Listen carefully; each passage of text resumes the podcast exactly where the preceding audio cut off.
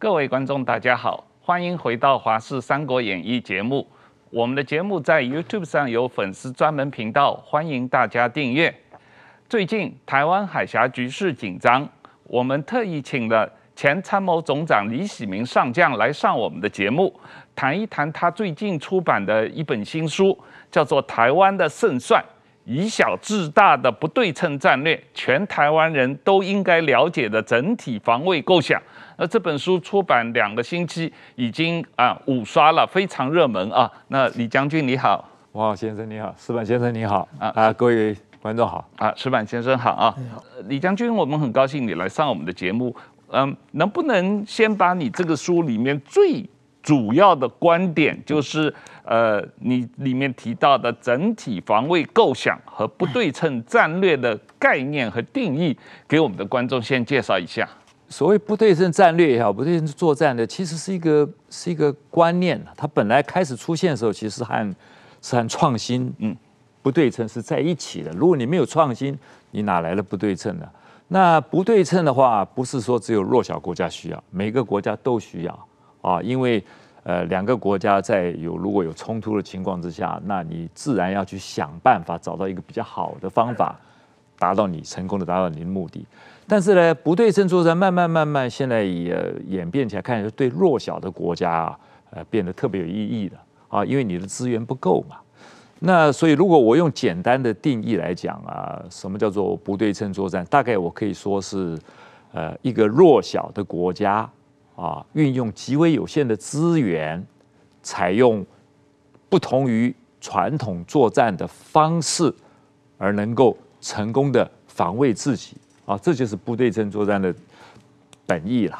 那至于整体防卫构想，是我当我在二零一七年到二零一九年担任呃参谋总长的时候啊，我因为原先这个孕育了十几年的这种不对称的思考啊，呃，因为参谋总长是最高军阶嘛，这个在这个整个作战的时候要担任这个联合作战的指挥官，指挥全国的军民。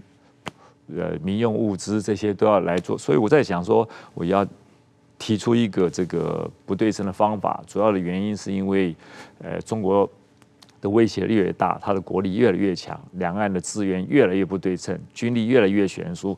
我们在用传统的方式来准备怎么样保卫自己啊，很可能会去失败。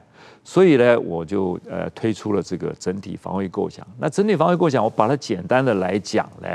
大概就是一个运用啊，以拒止式吓阻的理论为基础，然后以不对称作战为执行的一个整体的防卫构想。那为什么说是以拒止式吓阻的理论呢？我们希望就是说，如果我们能够落实这个整体防卫构想，那么当敌人有意发动作战的时候，他就会发觉他可能达不到目的，而让他丢掉这个心思的念头。那如何能够才能够达到这样子的这个目的呢？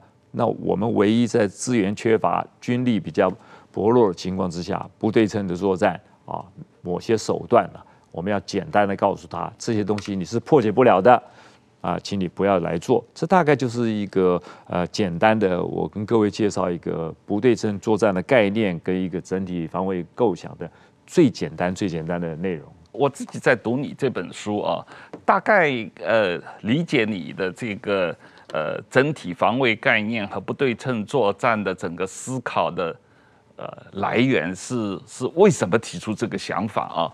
但这里面你的几个假设的前提啊，那第一当然就是时间。啊，认为二零二七年啊，有可能中共就对台湾发动全面的进攻，所以我们实在是时间紧迫，只有四三四年的时间做准备啊。那第二一个是资源，等于是呃，台湾国力跟中国不能比，然后国防开支也是相对比较小的，所以我们的资源实际上是不够啊，建立一个。呃，一个呃非常重大载台的耗费资源的这样一种呃全面对抗的战略啊，呃呃重臣贺主的战略啊，没有这样的这个经费。那第三一个就是战场的存活度啊，就是你即使呃呃建立了这些呃贵的。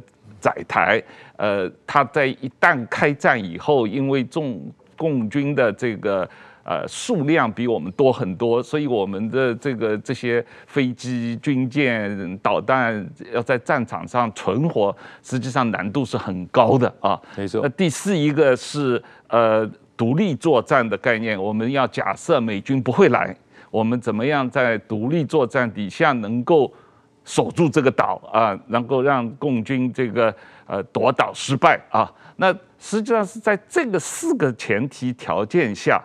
提出的这个这个构想嘛，作为整体防卫构想和不对称战略，是不是？我的理解有？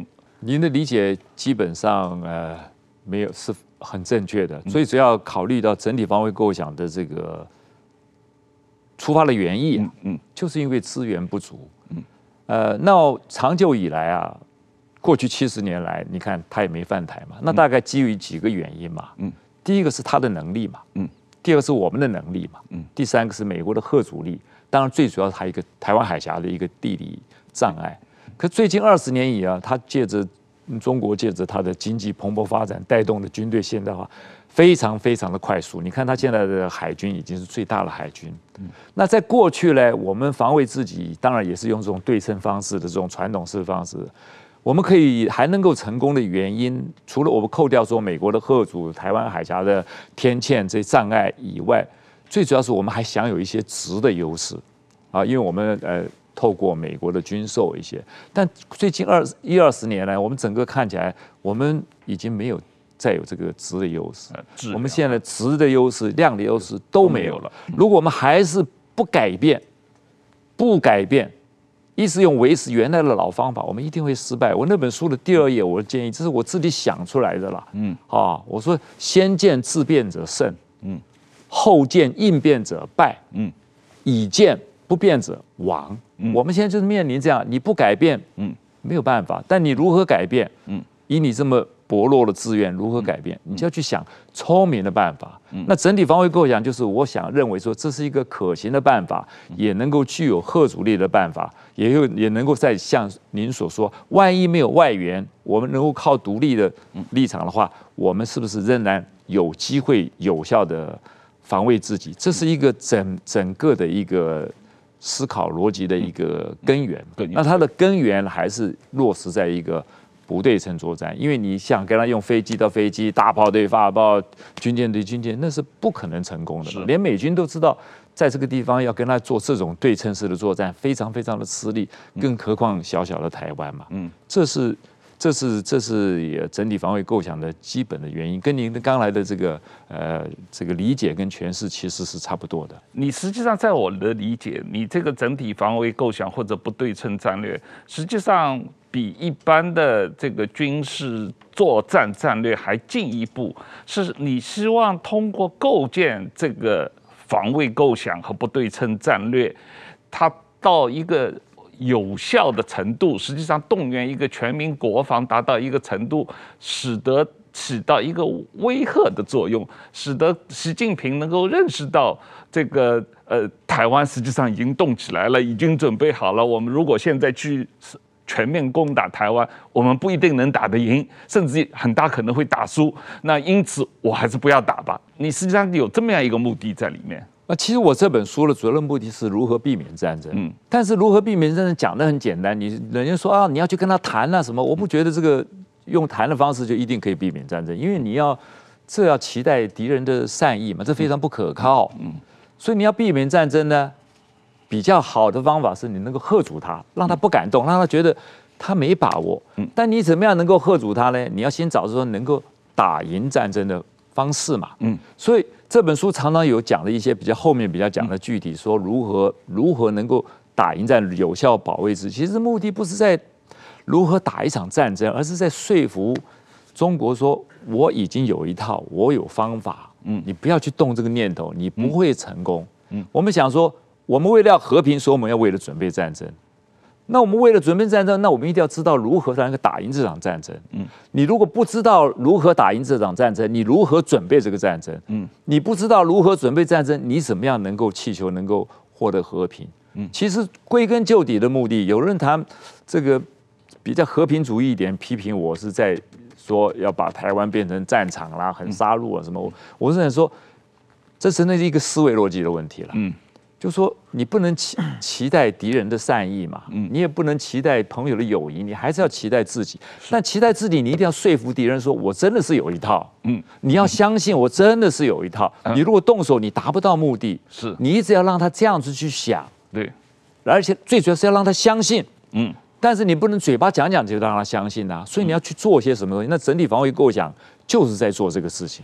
啊，跟您刚刚的理解是意思是差不多的哈。我理解就是说，你的这个这一套啊，如果能够呃很快的在台湾建立起来，形成全民共识，从政府到民间都能够动员起来，实际上等于是建立一个。威吓的力量，这个力量不光是显示给中共共军看，也是显示给国际社会看。大家就觉得台湾有非常强烈的全民防卫意识和能力嘛啊！但是呃，但是我们这个石板先生，我也是想跟你讨论一下这个问题。我们实际上最近找了这个国家安全研究院的这个李将军来，也是谈到了这个问题。但是从乌克兰的战争的经验来看，实际上。普丁入侵乌克兰之前，他是信心爆棚的，他是严重高估了俄罗斯军队的能力啊，严重低估了乌克兰军队的能力，低估了。乌克兰人民和政府的抵抗的决心，也低估了西方的反应吧。那我我就是担心习近平这个人，不管我们在台湾那么努力的在做国防，这个他根本不在乎这个，他他对自己很有信心嘛。但他说我是东升西降，我一定这个最后要这个称霸全世界。呃，他他是会误判的，是不是？呃，这个是凡是独裁者一般都是会误判的嘛，特别是习近平的话。呃，我们我我观察习近平多多少年嘛，但是说，呃，有当然这个消息很难确认啊，但是说，在当时他说习近平是不不上网的，嗯，那么基本上他的信息来源是他女儿，嗯，他女儿上网以后看到什么消息以后告诉他，嗯，当然说。像他的不是一般的父女关系嘛，他女儿也是会捡一些他爱听的跟他说嘛，不能说网上全是在骂你的这种，所以说呢，他的信息是相当少的。另外一个呢，等于说当他的独裁者越来越膨胀的时候，权力越来越膨胀的时候，自然周围会聚集一群小人，专门是这些小人还是超级聪明，他们专。捡领导爱听的话来说嘛，嗯，那么如果他们觉得揣摩上意，觉得领导想打台湾的话，他们就会把所有的有利的消息，就是打台湾一定能赢，这这种消息灌输给领导，然后领导越来越膨胀，嗯，然后呢就可能做出误判。我就觉得一，独裁国家往往是从这个逻辑在在办理事情的。那么还有一个就是说。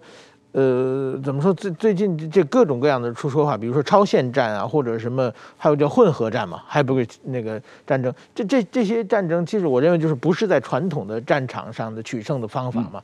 呃呃，某种意义上就是打架的时候，这个抠眼睛、挖撒石灰的这种，用一种比较呃大家看着不讲武德的方法跟人打打架嘛。当然说发动战争是最大的不道德嘛。所以说你在抵抗的时候，你可以做一些。出乎别人意料的方式，是用最少的资源去怎么怎么打战争。其实我觉得，就是按照这个逻辑讲，中国是一个独裁国家，那么他们和他作战的时候，就是说怎么让这个独裁者害怕。比如说，我们就要用无人机斩首，你只要一打我，我我我就就用想尽一切办法，就是把你独裁者干掉的话，这个某种意义也是一定的有一定的威慑力嘛。就是类似这样，就是对他的政权发生动摇的统治动摇的话，其实某种意义上也是一种反击的方式了。就是不光是在战场上，而且在在政治上或者用别的手段的话，其实我觉得这这方面真的，台湾如果说，我觉得李上将的这篇这本书的话，让大家打开一个脑洞啊，让大家可以。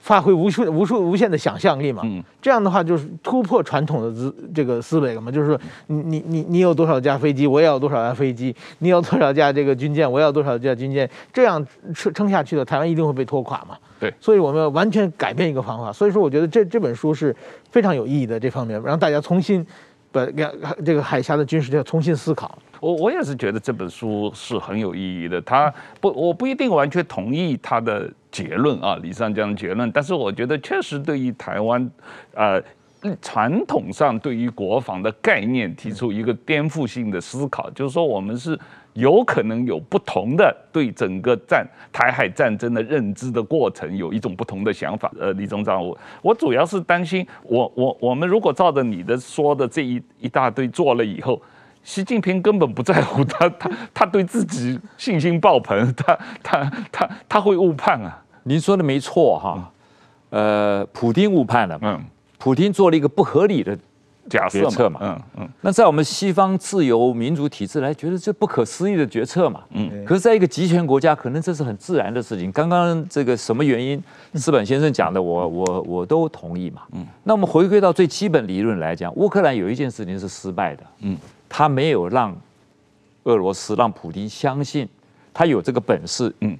最少打到今天，他有这个本事。嗯，我们未来事情我们先不说。嗯嗯，如果在战前，嗯，普京能够感受到说，我一进去就掉进泥淖里面，嗯，可能一年两年甚至于我就失败，嗯，他会不会做这个决策？嗯，所以我们常常讲说，那你不准他动。我们在这个吓阻理论上面有三个 C 啊，嗯，第一个叫 credibilities，就是你要有没有这个能耐嘛。嗯，第二个叫做 credibility 什么？嗯，你要让人家相信可信度。嗯，第三个是 communication 嘛，你要互相之间，你让他知道说，哎，我是有本事的，我不是在吓唬你的。嗯，那您您说，普丁会做这种决策，习近平会不会？想当然尔嘛，当然可能。那我们台湾该做的就是，不能跟乌克兰一样，我们要想办法让习近平他就是得相信，你做不到。嗯。如果像石板先生说他的他的这个讯息有限，那讯息有限的话，如果说这么样稀少的信息，那我们呢，很简单，我们的目标也要让他对这么说虚虚比较少的讯息，然后这些喜欢讲那些好听话会成功的话，这可能在俄罗斯的军头也是一样。是一样。那我们要让这些人知道，你这句讲的这句话，一让这个习近平动手了以后，你可能到时候失败，你们通通没好下场。嗯。让他不敢去讲这好听话，嗯，让他去讲一些比较谨慎的话，嗯，换句话说，要让他们相信你有这个能力，嗯，但是你有这个能力，我们不能靠话术嘛，嗯，我们不能靠讲的嘛，嗯，我们还是得做嘛，是。那我一直强调，台湾目前来讲比较好的方法，就像美国前总统老罗斯福讲的，你手上拿个大棒子，轻声细语，嗯，最主要就是你那个不需要去跟他。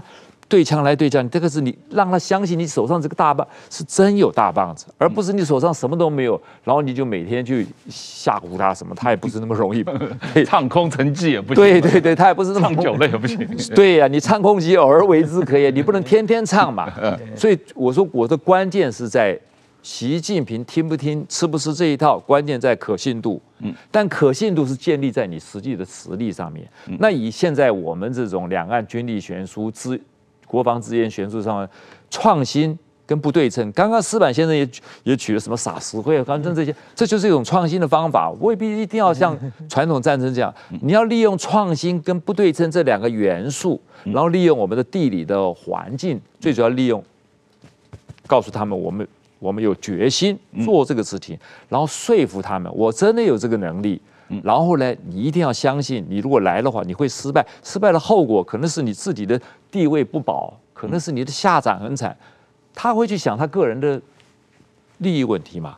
他如果想到这些，没，他大概就会谨慎犹豫一点。对，那我们的目的当然就是希望他，希望他五统台湾那个时钟啊，永远动在那里。他觉得哦，今天还没准备好，明天，明天没准备，下礼拜，下礼拜还没有，明年，明年还没准，我们要他永远没有办法准。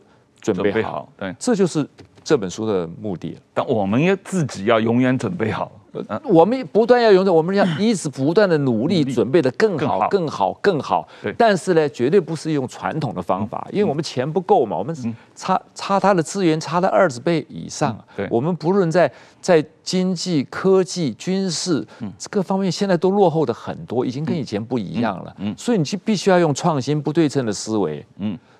你你才能解决你的问题嘛？这是我写这个书一直在一直在反复强调的这一个思维的问题了。当然，我这是抛砖引玉，我也没说我的书上百分之百都正确了。你们一定要听我的。抛砖引玉就大家产生一个正面性的思辨嘛。嗯，那你慢慢慢慢让大家呃，我们整个台湾在国防方的方方向能够一致，那我们才会形成力量，形成力量才会形成能力，形成能力才能够说服他，能够说服他，我们才能够获得和平。嗯，这是基本的呃道理了。我觉得你刚才提到的一点特别有意思啊，就是乌克兰在乌克兰战争之前，嗯、呃，没有呃充分的准备或者显示出他充分准备了这个战力。所以没有起到吓阻普丁的这个功能啊。那实际上，美国方面在总结这个乌克兰战争的时候，那检讨我看他们也有提到有类似的情况，就是呃，西方国家、北约、美国对于呃对于这个俄罗斯的警告，呃，这个不够强硬。是没有达到吓阻俄俄罗斯的效果，也就是说，没有让俄罗斯了解到，他如果打乌克兰的时候，实际上会发生西方这么强烈的反应啊！如果普丁在动武之前知道这个战争会是现在这个情况的话，他可能就不会啊呃下令这个入侵乌克兰啊。但是现在的问题是，呃，中国怎么办？现在，所以这个拜登总统就。最近接二连三的在公开访谈上，这个公开的表示，如果中国侵犯台湾的话，美国部队会出面防卫啊。然后美国的什么空军副参谋长说，我们会打中国的后勤补给啊。然后美国第七舰队的司令说，我们会呃帮助台湾这个破解中国的这个海上封锁啊。那所以很多这个美国的呃从总统到第七舰队司令的各种的发言，实际上也是在呃针对习近平做一种贺主的声明吧。您说的一点都不错了。老实老实说，我们回头来看看哈，我们一开始明明知道他可能入侵，美国不断的警告，嗯，乌克兰。可乌克兰那时候，泽伦斯基他觉得说，你你你你你不要危言耸听嘛，我们这里不会有嘛，不会有嘛，嗯，不会有的意思是什么？嗯，就是你在鼓励他了。变相了，当当然不是这个意思了。虽然在后半期开始作战的时候，泽伦斯基是一个伟大的领导者，这毋庸置疑。可是，在之前呢？之前他就如果他更好的话，就应该喝阻他，普京不要动，因为一有战争，人民是输家嘛。我们当然不希望有这个事情。但在美国来看，你一开始就说：“哎，我不介入，我不介入。”我不觉得这是一个好方法嘛。你最起码还是要。保持像现在类似对台尔状况，我战略模糊，我不告诉你介不介入，我很可能介入，但是我现我现在不不跟你告诉，你一开始就说我不介入，那你不是相相对也是一个鼓励？那最近拜登第四度说说要防卫，那希恩也开始说，前几次可能是失言吧，怎么讲四次了？我们要慎重的考虑哦，他是真的哦，嗯，虽然每次他的参谋都都把他拉回来，嗯，可是。拜登不断的讲，这是第四次，而且是一个六十分钟的这种很重要、政论性的节目来讲。他开始，我我觉得他们有在反思这个问题。嗯，反思、就是、我觉得他们是有参考乌克兰对你贺主贺主俄罗斯情况不太好。美国再怎么样支援乌克兰，他总是要损失一些财政上的问题嘛。嗯，是不是？他不管怎么样，他他总是会损失，对他来说也不见得一定有有有那么好处。如果说他要吓阻。台湾遭受到同样的情况之下，他就绝对不能学习乌克兰之前的这种态度，所以他开始不断的讲，而且总统阶层讲，您刚刚也讲到了，他们空军这个这个副参谋参参参参谋长也在讲啊，要攻击他的补给，第七舰队说我们随时做好这种封锁的准备，甚至连驻韩美军都说我们已经准备。对，那这总统的目的都是透露出，这这就是一种讯息，嗯，这就是一种。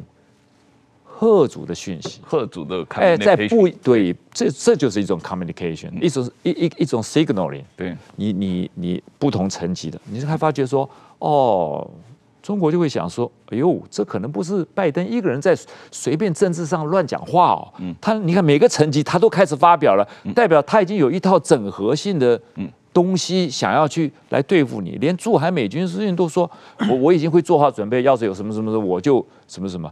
这多多少少，我不能说一定有绝对的吓阻力，但是如果说你现在就说，呃，我们会帮助台湾，但是我们不会派兵，你如果先把话讲白了，你的吓阻力一定会下降嘛。嗯，这这这个是难免嘛。我一直在讲台湾这么小，人口这么密集，有这个战争呐，一定是输家嘛。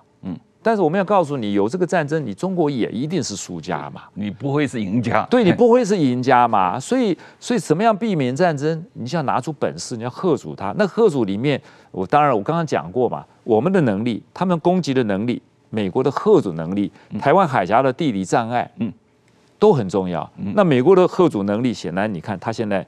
态度有有点慢慢慢慢有点从变得强硬，变得清晰，哎，变清晰了一点。但我并不，我不认为他会走向真正的呃清晰。我也不觉得说走向清晰就一定会决定什么事情。嗯，但是你可以看得出来，我觉得他们会把这些事情有勾串在一起，他们有在重新思维一下，看看，呃，怎么样能够防止他们。不管再怎么样讲，说一个独立在民主自由阵营的台湾，绝对符合美国的利益嘛。嗯。哎，大概是这样。当然是这个石板先生，你怎么看这个最近关于 拜登的呃最新的公开发言？然后这两天呃最近又有这个美国的军舰、加拿大军舰通过台湾海峡，这一连串的发言也好，行动也好，表示了一种什么样的态度？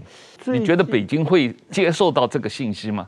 那当当然会接受，我觉得这做的这么强烈、这么大动作，如果习近平 再不接受、再接受不到的话，那就完全变成孤家寡人了。呃，但是我认为啊，现在的国际的大形势对台湾非常非常有利。嗯，但是说呢，呃，要注意一点，就是国际的形势其实是瞬息万变的。嗯，所以说呢，台湾现在要做的是趁这个有利的时机，嗯，自己要做些什么是非常重要的。那我现在想起，大概十年前我在北京当记者的时候啊，有一次在一个类似饭局的地方碰到一个，就是过去退役的解放军的一个高官啊，应应该也是一个上将级的，而且还是太子党。然后就谈到，当然还有几个人啊，一起谈到这个，呃，打台中国的武统台湾的问题啊。然后他就说时机不成熟。嗯。然后呢，然后就有问是是什么样时机成熟？当然我不知道这是他自己的想法，还是他经过上层的说法。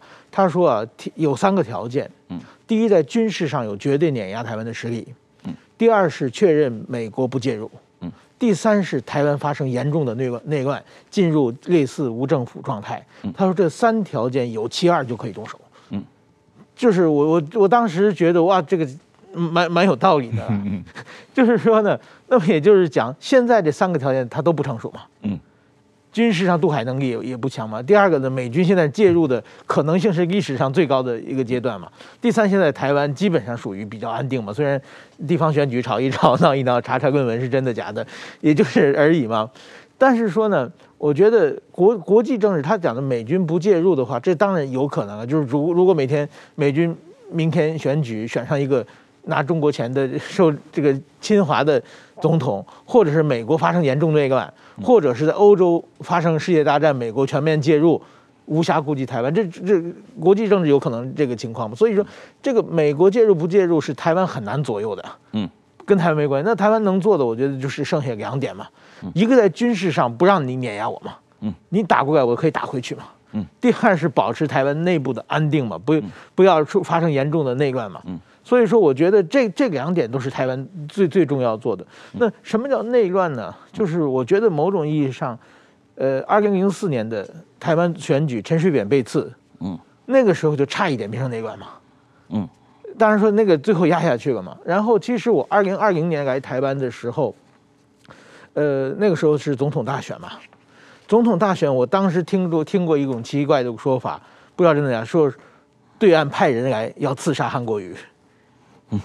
这这个消息就是说，当时我就想，他如果刺刺杀蔡英文不是，他要刺杀韩国瑜的话，那韩国瑜支持者一定认为是绿营干的嘛，那就可能发生内乱嘛。就是我觉得类似这种可乘之机，当然说这个是真消息假消息不知道，但是我那时候来到就有有人告诉我这个消息嘛，就是我觉得这个也是他们他们讲的这个三条件之一啊。那所以说台湾一个是保持自己的安定嘛，另外一个就是像这个。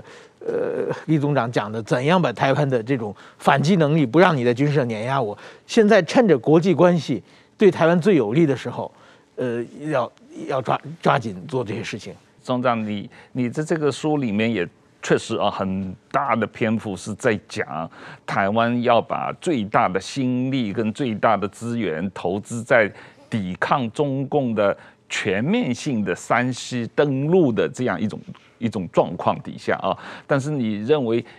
在在发动全面性的三期登陆之前，中共当然有很多灰色地带作战的这个方法，但是包包括这个像现在绕岛啊、军演啊、军事演习啊，包括这个呃可能威胁外岛、夺取外岛啊，包括全面海上封锁啊，这些状态，呃，你认为不影响台湾最关键的台岛的？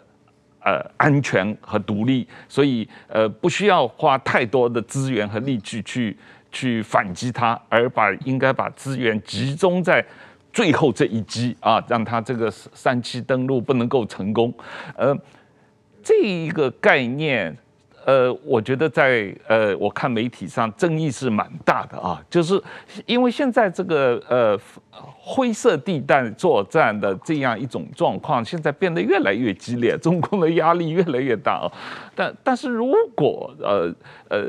从你的这个概念，我自己看，就是说，从逻辑上讲是有道理的，特别是从资源的分配角度来讲，做这个呃，大家怎么建立内部的不对称作战能力的角度来讲是有道理的。可是我觉得在政治上，对于民主国家来说，政府。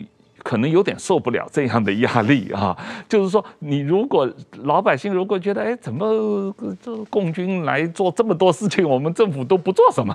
呃，这个政府要倒台了，所以共军还没打过来，我们政府已经倒台了，怎么办？你分析很有道理嘛，你不能不考虑政治问题嘛，嗯，对不对？那我基本上我跟你讲，我们现在的威胁就是两种，嗯，一种就是威责你嘛，嗯，一种就是侵犯你嘛。就这两，基本上嘛就这两种，这种灰色的活动啊，就属于威慑你。威慑的目的是干嘛？让你害怕嘛，对，让你害怕，让你屈服嘛，嗯，然后最后你愿意去跟他谈嘛，嗯，如果你不害怕呢，嗯，他能怎么办？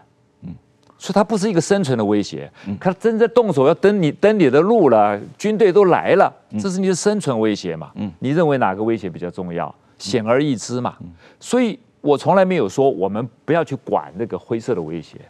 这是一个资源分配的问题，嗯，这是一个优先次序的问题，嗯，这是一个机会成本的问题。你花了钱在这儿多了，嗯，你就得花钱在那少，嗯，你花钱多在这个灰色的威胁，用这种传统式的军舰要去跟他对军舰，这样的方式，这些东西都很很昂贵嘛，嗯，战斗机这些都很昂贵，那你能够不发展不对称的这种，像乌克兰运用的这些，你你就你就少了嘛，嗯，是不是？那我。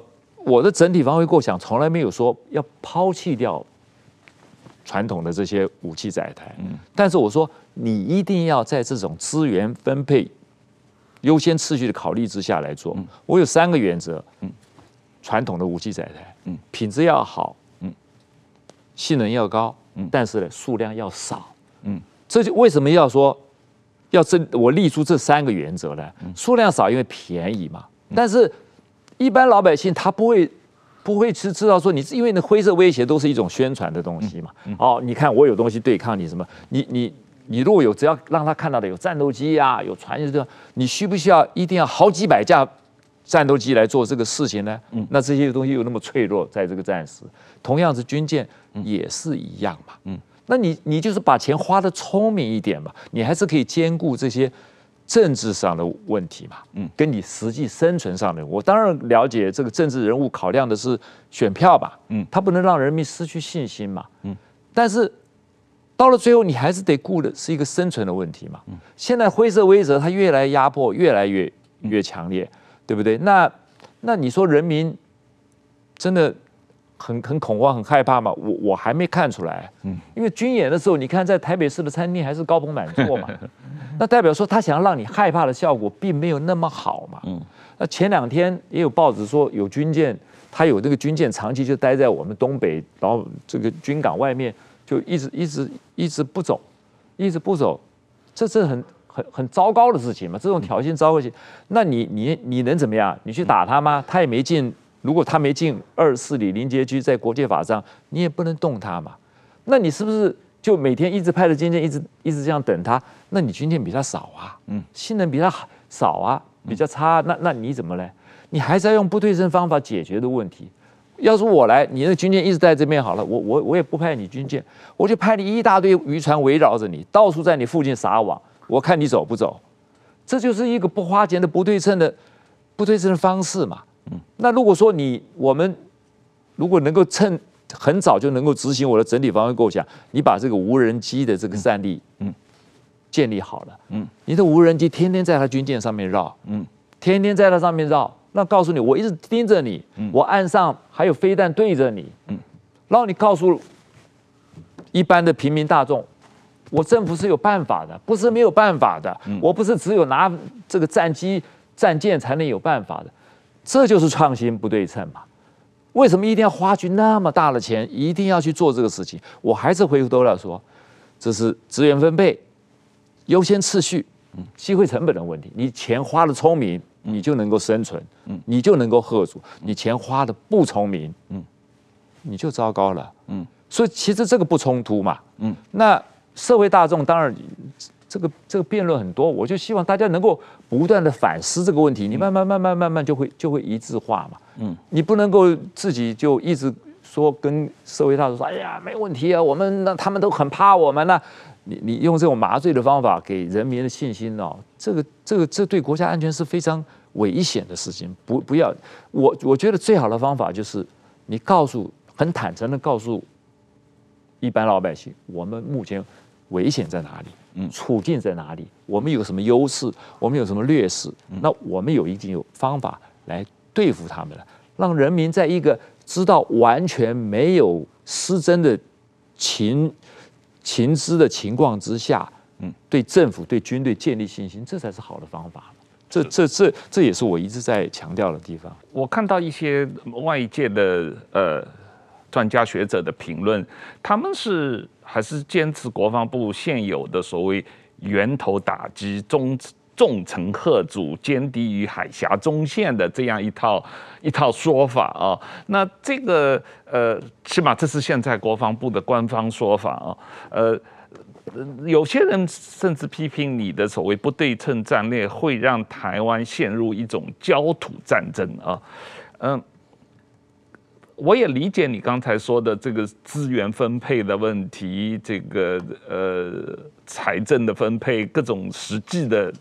限制，但是所谓源头打击、重层贺阻与不对称战略，它是不是一种非此即彼、两者只能选其一的战略？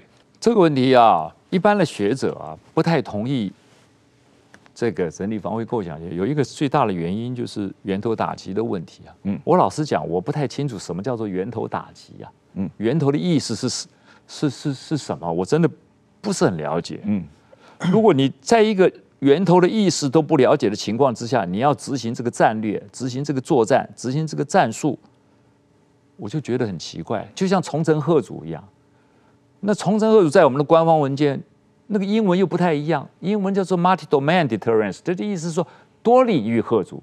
那多领域吓阻跟重层吓阻又有什么不同？外国人来看，他看不懂中文嘛，也不是像四板先生都看得懂，他他理解的是多元多。多领域的吓阻，那我们自己人看又是多重的吓阻。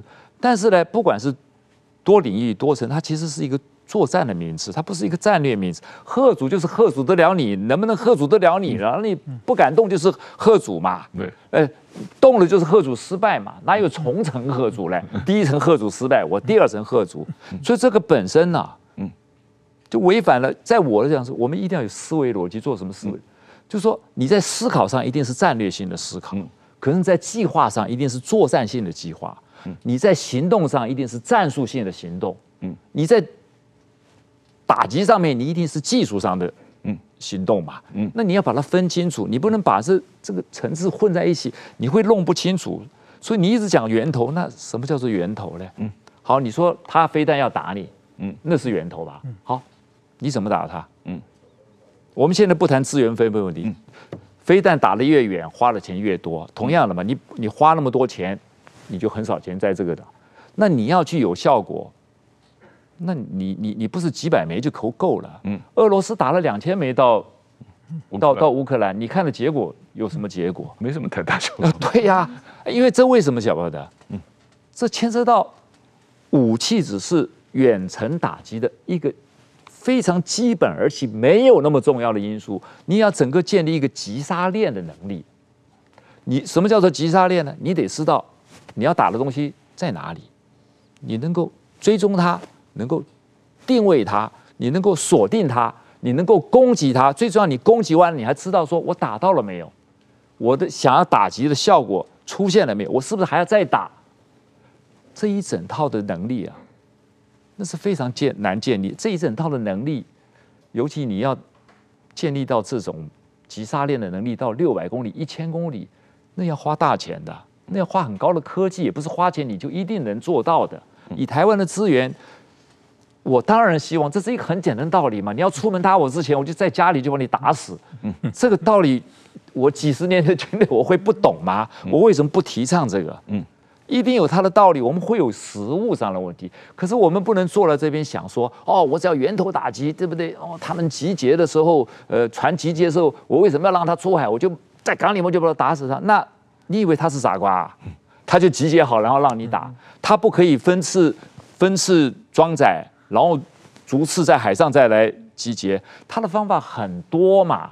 你们我们这种事情去想法，当当然，我认为理论上是对的。我考量的都是实物上的东西，你能不能做到？尤其这个急杀链，这是一个非常非常复杂的东西，非常非常复杂。而且飞弹这东西还有精确度的问题，这里面还有一些图资、地形比对，太多复杂的问题。如果说你把指望在这种东西非常靠不住的东西，我是觉得，我是觉得。并不可靠了。嗯，我并不是说你源头打击不对，充其量就是说你可以当做一个你战术上面的一个运用的一个弹性。嗯，但是你不能把它变成一个主要的依赖。嗯，这是我的理论了。当然，他如果说一意曲解，说我完全源头打击，因为源头打击也有它的缺点嘛。你看俄罗斯打了这么多飞弹，打到人家民房、公寓上，一个洞一个洞的，那代表什么意思呢？嗯，它显然它的精确度也有点问题嘛。俄罗斯的精确度有问题，你认为我们台湾一定比俄罗斯强很多吗？我们千万不要，不要不要这么想。而且你打到人家去，万一你不够准，打到的也是人家民房，你是不是提供一个很好的宣传效果，让他激起他全国十四亿的人一定要毁灭你的这种意识？你看看台湾的人民就在屠杀我们中国祖国的人民，你看看这种是是是是是，他他就做宣传了，他做宣传了。如果都是他在这边，你来做这个宣传，你更容易获得国际的资源嘛。结果你让他宣传说你把他的什么人民屠杀了什么东西，你去想想看，这是一个以小对大的一个好方法吗？更何况你要源头打击，他没有源头打击。我当然我说过，我不太懂什么叫做源头打击。我是说这种长距离的攻击，你打他，他也打你，他的数量比你多太多了嘛。你又陷入一个对称式的一种。一种竞争了，嗯，哎，你还是学学矢板先生吧，不是他光是拿刀拿枪，你撒撒石灰啊，喷喷胡椒水啊，辣椒水啊，不是不是不是一定不行，当然要在特殊的时机，对不对？这这方面，但你要去想一点聪明的方法。我我我并不是说反对源头打击，虽然我并不太懂什么叫做源头打击，我并不是反对这个东西。那尤其那你现在官方的说法就是源头打击，制空。制海，你如果能够制空制海，担心的是他吧？你能够达到自攻自海，你应该担他应该担心你去反攻大陆了。你能够自攻自海，他怎么来来来来来攻击你，来占领你嘛？那你能够自攻自海吗？嗯所以我在这个书上我就告诉你，你要放弃这个控制的概念，你要用拒止的概念来代替控制的概念。嗯拒止的代道理很简单，它的门槛比控制要低很多，成本要低很多。或者说这块地方我控制不了，没有关系，但是你也不要讲完全控制，因为是你要过来打我嘛，不是我要过去打你，我不需要控制所有的东西嘛。你把念头转一转，说我要用拒止的观念代替控制的观念。如果你把这个观念转一转，你就发觉你所用的武器什么东西，你都会大幅度的降降低嘛。嗯，那那这就是一个有效的方法。嗯，你说一个。常年研读军事，如果中国这些，他会不去想这个道理吗？嗯、他说台湾真傻瓜，能够打到我北京来，干嘛了不打嘞？嗯，你你想他会那么笨吗？嗯，这事情不能太太一厢情愿了。嗯，但我也接受他们的想法。这我觉得最好是大家做一个正面的思辨。也也谢谢你们给我这个机会，我稍微解释一下这个源头打击也好啦，或这个自空自海的嗯问题嘛。嗯，不是我不想做嘛，我我我我不想做，我投降算了。问题是说你要做一个你自己有本事做到的东西。嗯，如果说让他发现你在吹牛，你就完蛋了。为什么？你就没有可信度。你没有可信度，他就有信心动手了。嗯，然后你你你你你每件事情你都实实在在的，他发觉哟，你讲的话都实在，你就有贺足的能力啊。他发觉哦，你原来你花那么多钱做这么贵的飞弹，看看乌俄罗斯打了乌克兰，不如如此哦，你已经没有钱再做别的东西了，那那我就来了。嗯嗯。你你会适得其反的，嗯，当然我这样讲啊，很多学者，尤其那些学者，尤其民间的学者专家，不太同意了，嗯，但是我还是个我我并不是从一个理论上或者一个理想上来看这个事情，我是从实际实物的经验上。来来看这个事情啊，我我觉我觉得那个源头打击啊，我我不知道台湾这个最近这个词怎么说，在几年前日本，特别是上一次日本的自民党总裁选，这是一个非常热门的一个议题啊。就是这个有一个特定的环境是什么呢？日本的假想敌是北韩啊，当时当时做还没有那种假想敌是北韩的话呢，北韩你知道吗？北韩的军事实力完全跟日本不能没有可比性嘛，但是它有一些飞弹嘛。嗯，就是日本的议论，就是说，当北韩的，就大家很多人都说，如果说南北朝鲜发生战争的话，北韩往往可能把飞弹打到日本来嘛。嗯，因为韩国也很反日嘛，想把被民族情绪调动起来嘛。那个时候，如果日本明明知道北韩的，因为北韩那个飞弹它要装燃料要很长时间嘛，嗯，已经把燃料往上装，要打到日本去了。我们日本需不需要我们事先把这个黑飞弹打掉？嗯，如果那样的话，就省得日本国民就不用受伤了嘛。就是明知道他要打我的时候，我要不要源头把他打灭打掉？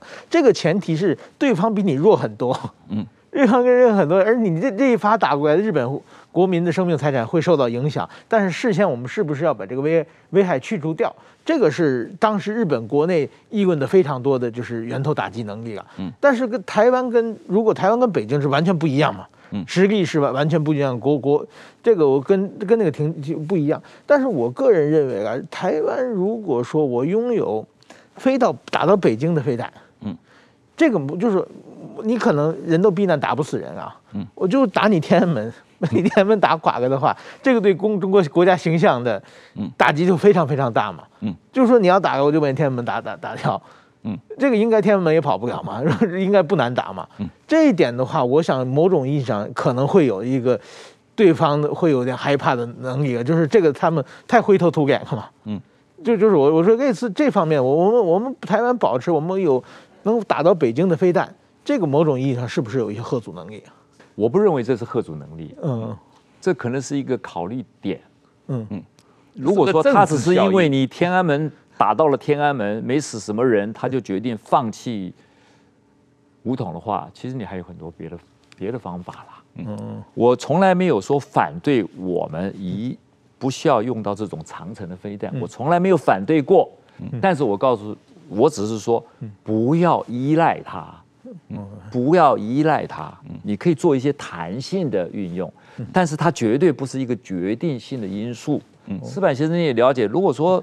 习近平当一个独裁者，他真的要决定，最后他这就决定，我不计损失，我非要攻台，嗯，不可的时候，不会因为你有几颗飞弹能够打到天安门，嗯，他就放弃嘛，嗯，那我说我的整体防卫构想，嗯，的一个主要的定义就是说，我要告诉你知道啊，你打我，你遭受的损失是非常非常严重的，嗯，你如果说好，我为了中国梦。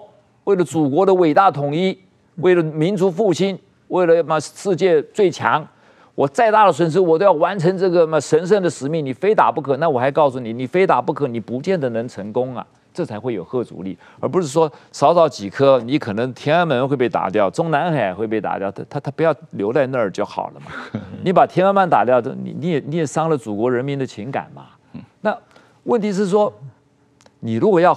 就是我们还是要回到贺主，贺主本身就是能够贺主还不能够吓阻到嘛。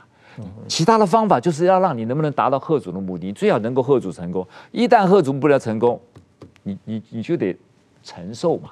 那我说合主成功最大的方法就是你达不到目的，你就是达不到目的，而不是几颗飞弹，我不觉得它能够达到达到目的了。嗯，哦，这这这是我我我当然跟很多人，我其实像这种说法，我是我是少数啊。嗯，我真的是少数。是是。那我但是我愿意拿把这种把思想大家冲击一下嘛。嗯。那最后变最后能够变成一个国防的方向嘛？我觉得这是一个正面的。你只要不要去做人身的攻击，去攻击这本书，我非常的欢迎啊！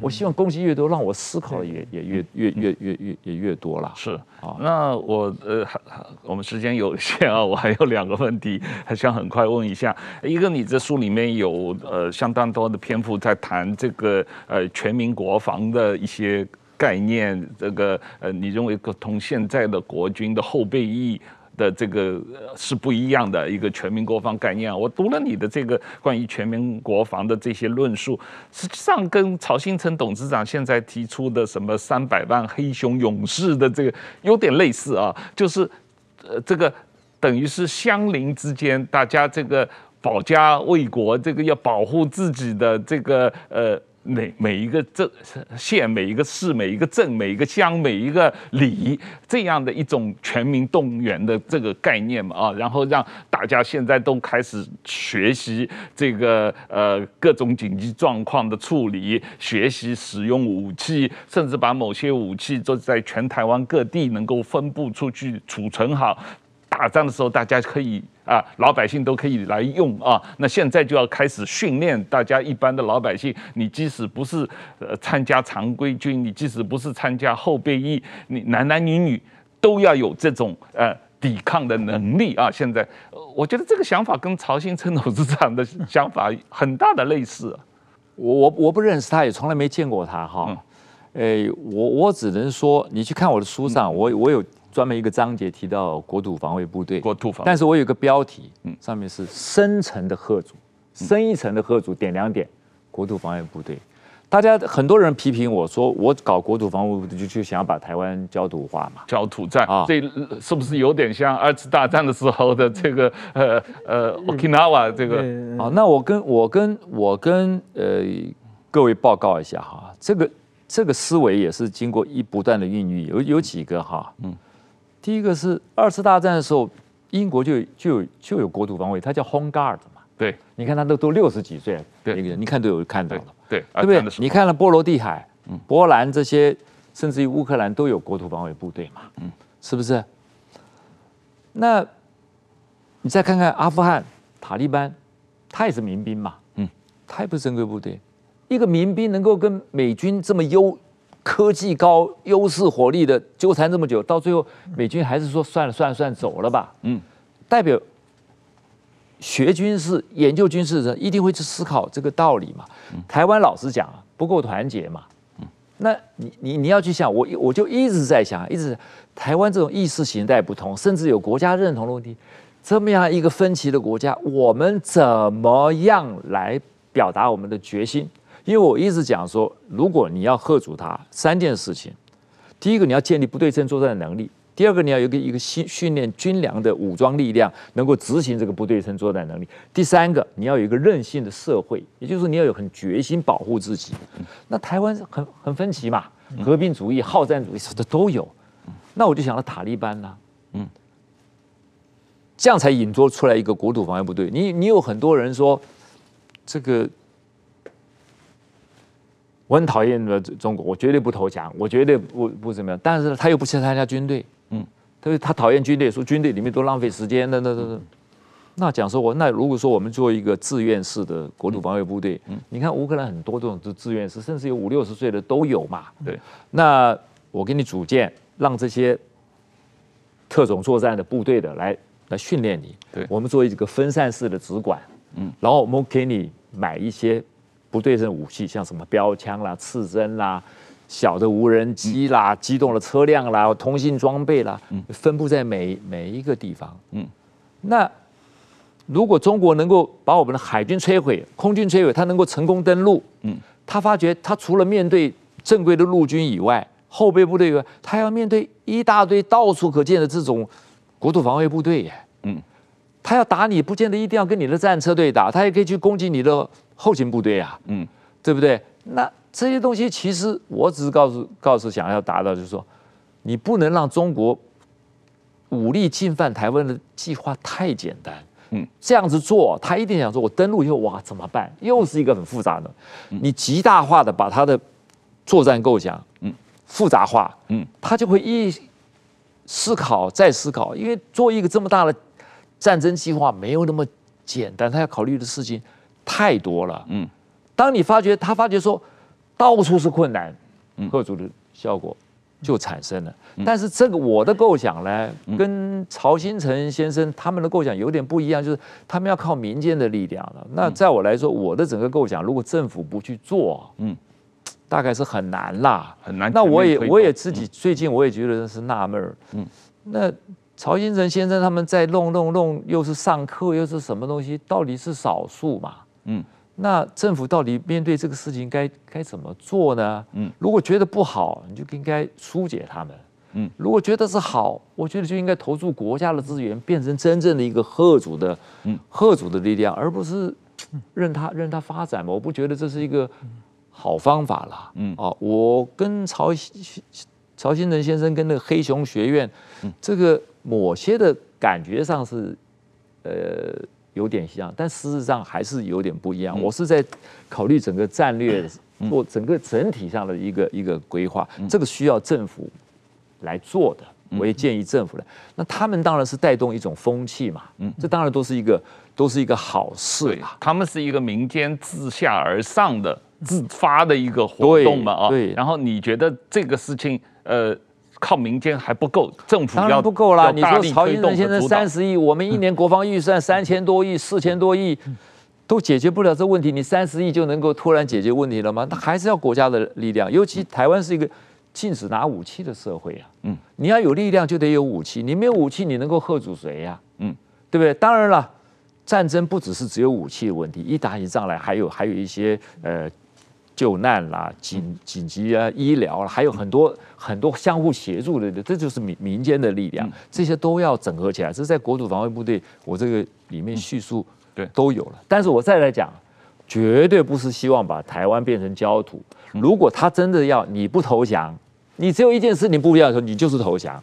你如果你不投降，他登陆了，就算你没有这个国土防卫部队，你还是会焦土战，你还是会打了巷战。嗯，你你能怎么？台湾就这么大，到处都都市化嘛。嗯。你只要不投降，它就得发生嘛。有没有国土防卫部队，它都得发生。但是你有这个国土防防卫部队在贺主上面，你的力量会大增。嗯，然后如果说真的有一天就是最这么糟糕的事情发生，那你成功抵御外侮的这种可能性也会增高。这是一个战略性的思维。你先，如果你战略性的思维不清楚，你后面的作战战术。技术，你你就很难往下走下去了。嗯，哎，他们可能就在直接走在技术层面的东西。我我我我的思考是比较整个整个整个层面。是是是。那今天时间差不多了啊，谢谢李总长这个呃跟我们这么精辟的分析了你这个书。呃，当然我觉得还有很多问题啊，我实际上准备了很多问题都还没有问到。呃，但是我们时间差不多了，那呃呃今天就这样，谢谢李总长。好，呃谢谢石板先生，谢谢谢谢王老先生，谢谢石板先生多多指教，多多指教。